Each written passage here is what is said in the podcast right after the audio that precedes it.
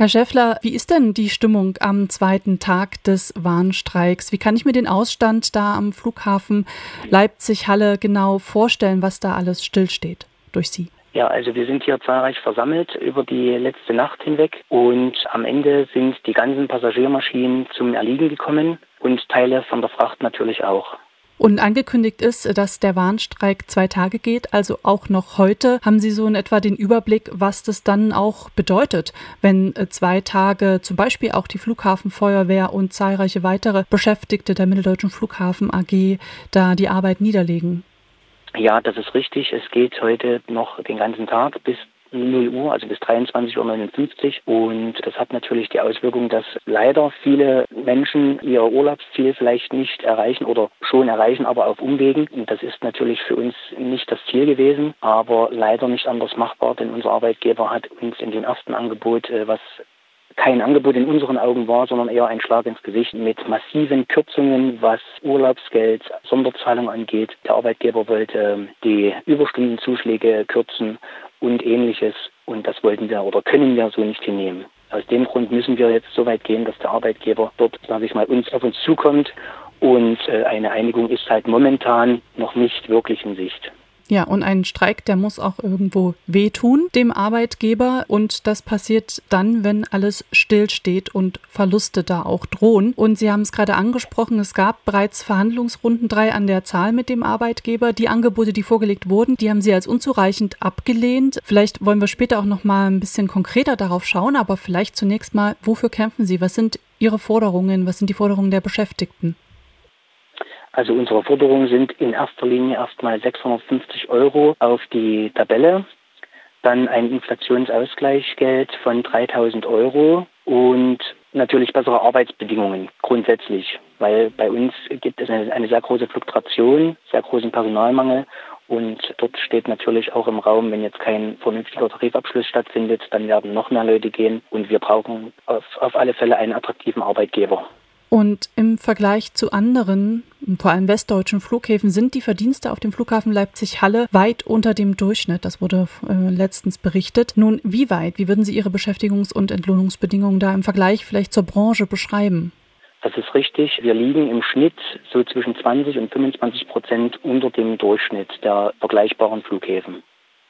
Das klingt schon nach einer Menge Minus und einer Menge eigentlich, was sich da verbessern muss. Und nun aber ist die Lage der sächsischen Flughäfen ja finanziell gesehen auch keine sichere und gute. Im Januar wurden da die Beschäftigten der sächsischen Flughäfen über Transformationsmaßnahmen, wie es heißt, und ein Sanierungsgutachten informiert. Fazit dieses Gutachtens, wie es aus den Medien hervorgeht, Sachsens Flughäfen sind ein Sanierungsfall. Das Finanzloch, das betrage da 145 Millionen Euro. Und im Gutachten wird da von einer Strategiekrise gesprochen. Sie sind nun langjähriger Mitarbeiter des Flughafens in Leipzig-Halle. Wie kommt dieses Gutachten und die Aussage, dass die sächsischen Flughäfen ein Sanierungsfall seien, bei Ihnen und den Beschäftigten so an? Naja, man muss das differenzieren. Also das ist schon richtig, dass jetzt der Flughafen Leipzig-Halle relativ viel Geld benötigt, um für die nächsten 15, 20 Jahre attraktiv zu sein. Dort müssen Investitionen getätigt werden. Das verstehen wir auch. Aber man muss jetzt mal in die Vergangenheit zurückblicken. Die ganzen über 17 Jahre, wie ich am Flughafen arbeite, hören wir immer wieder das Gleiche. Wir müssen sparen, wir müssen sparen, wir müssen sparen. Und ich habe den Eindruck, dass wir uns kaputt sparen. Es wird an der falschen Stelle gespart, es wird an Stellen Geld ausgegeben, wo was nicht sein müsste. Die Blase, also der, der Wasserkopf sozusagen, die Berater und die Leute in der Verwaltung werden immer mehr und bei uns, äh, sage ich mal, im operativen Dienst, wir, wir werden immer weniger und können die Arbeit selber nicht mehr stemmen. Alleine wir bei der Feuerwehr haben massiv Überstunden. Da gibt es Kollegen im Durchschnitt von, ich schätze mal jetzt so 300, 400 Überstunden und wir können die einfach nicht abbauen. Kürzlich wurde äh, auch berichtet, das, was Sie gerade auch angesprochen haben, nämlich äh, die Kritik an dem Aufblähen der Verwaltung und des Managements äh, auf dem Flughafen Leipzig-Halle, dem sogenannten Wasserkopf. Genau das haben Angestellte der Mitteldeutschen Flughafen AG auch anonym in Briefen der sächsischen Politik gemeldet und der sächsischen Politik und unter anderem auch Herrn Kretschmer da die Missstände mitgeteilt. Wie gehört fühlen Sie sich da gerade? Was kam da zurück? Also wirklich gehört fühlen wir uns nicht. Wir hatten dem Herrn Vorjohann haben wir einen Brief übergeben, einen, einen Mahnbrief, haben ihn darauf angesprochen äh, bei der Aufsichtsratssitzung und Dort hat er halt gemeint, äh, er wäre dafür nicht zuständig. Ich sehe das schon so, dass äh, auch ein Finanzminister oder Wirtschaftsminister da, dafür zuständig ist. Denn immerhin haben wir zwei Flughäfen in Sachsen, was auch gerechtfertigt ist und was auch so sein soll. Aber dann muss natürlich auch der Verantwortliche, der das wünscht, dafür mit aufkommen und unterstützen. Und nun hat man an zumindest einem Flughafen ja auch ein sehr großes Frachtunternehmen mit DHL mit 7000 etwa Beschäftigten. Und DHL nutzt da den Flughafen Leipzig-Halle sehr umfänglich. Es gibt kein Nachtflugverbot, ähm, wogegen es aber auch viele Proteste gibt seitens von AnwohnerInnen. Und ja, nun DHL aber äh, macht ja auch Gewinne, äh, wenn auch die Fracht über DHL da jetzt in den letzten Jahren nicht mehr wird. Wie ist denn da eigentlich sozusagen das Verhältnis? DHL nutzt die Infrastruktur des Flughafens. Eigentlich sollten da ja auch Gelder reinfließen und auch an jene, die die Grundstruktur des Flughafens stellen und absichern, wie Sie dann auch erreichen, oder? Ja, das ist grundsätzlich richtig. Allerdings ist es so, DHL ist damals hier angesiedelt worden. Dort wurden natürlich auch dementsprechend Preise gemacht, um zu locken. Und diese Verträge, die laufen ja jetzt noch ein ganzes Weilchen. Und das muss einfach in, in naher Zukunft angepasst werden.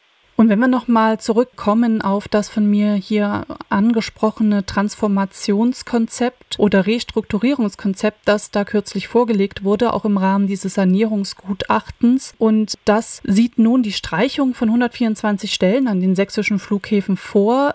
Das heißt, dass da aber keine betriebsbedingten Entlassungen kommen sollen. Aber Sie haben es auch schon angesprochen, in den Verhandlungen mit Verdi hat ja der Flughafen ein erstes Angebot vorgelegt, das die Beschäftigungsbedingungen für Sie sogar noch verschlechtert hätte. Was meinen Sie, soll das jetzt alles irgendwie zur Restrukturierung gehören? Worauf machen Sie sich da gerade auch gefasst?